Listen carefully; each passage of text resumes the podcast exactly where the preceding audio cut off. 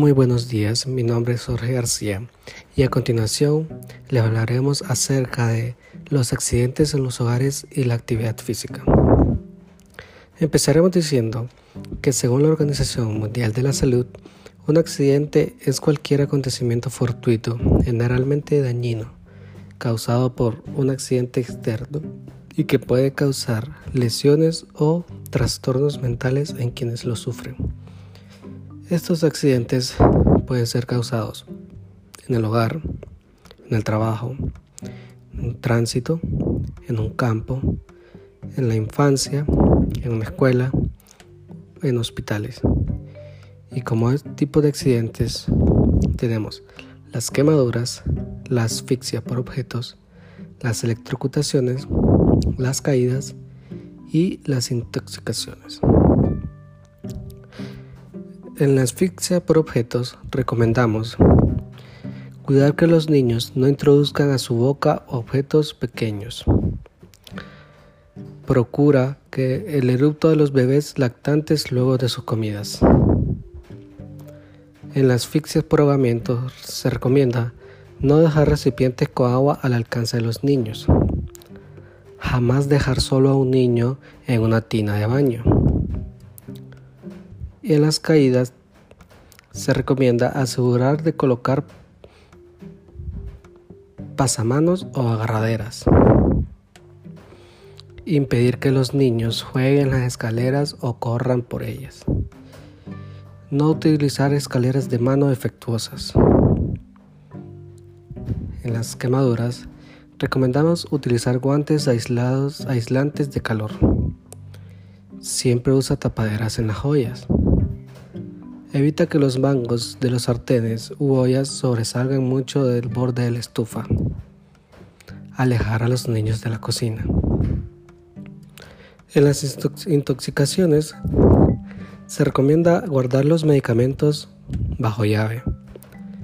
No dejar productos de limpieza al alcance de los niños. No rociar insecticidas a productos de o productos de jardinería cerca de los alimentos. Las caídas son los accidentes más comunes de los niños. A continuación, diremos un plan de entrenamiento adaptado al confinamiento. Empezaremos diciendo que es la actividad física. La actividad física es todo movimiento del cuerpo o de los músculos que genera más energía y que está que estar en reposo. ¿Por qué es importante la actividad física? Esto Mejora el aparato locomotor, muscular y las articulaciones de nuestro cuerpo. Mejora la resistencia cardiorrespiratoria. Mejora nuestra memoria y nuestra concentración. Se nos recomienda hacer 150 minutos máximo a la semana de actividad física de una intensidad moderada para así prevenir patologías o dolores.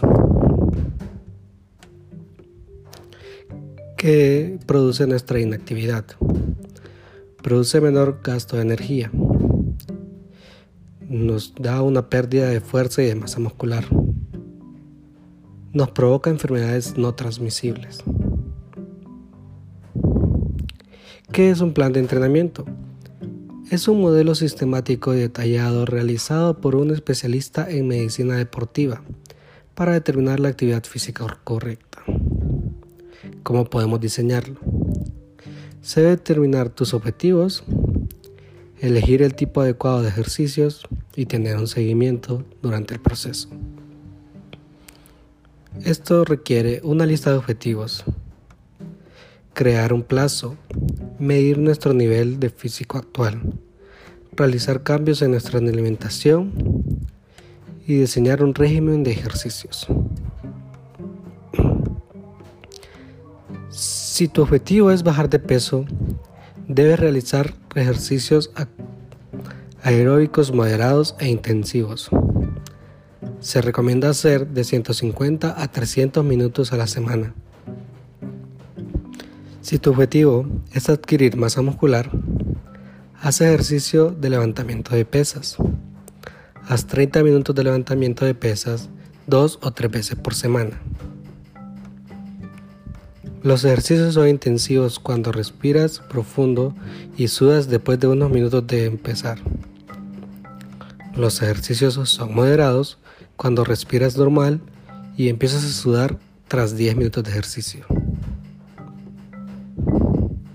Se recomienda equilibrar tu plan de entrenamiento realizando distintos ejercicios. Empieza con ejercicios de baja intensidad y progresa poco a poco. Incluye tiempo para recuperarte. Hacer un seguimiento de tu progreso. Esta ha sido nuestra nuestra explicación acerca de los eh, accidentes en los hogares y la condición física.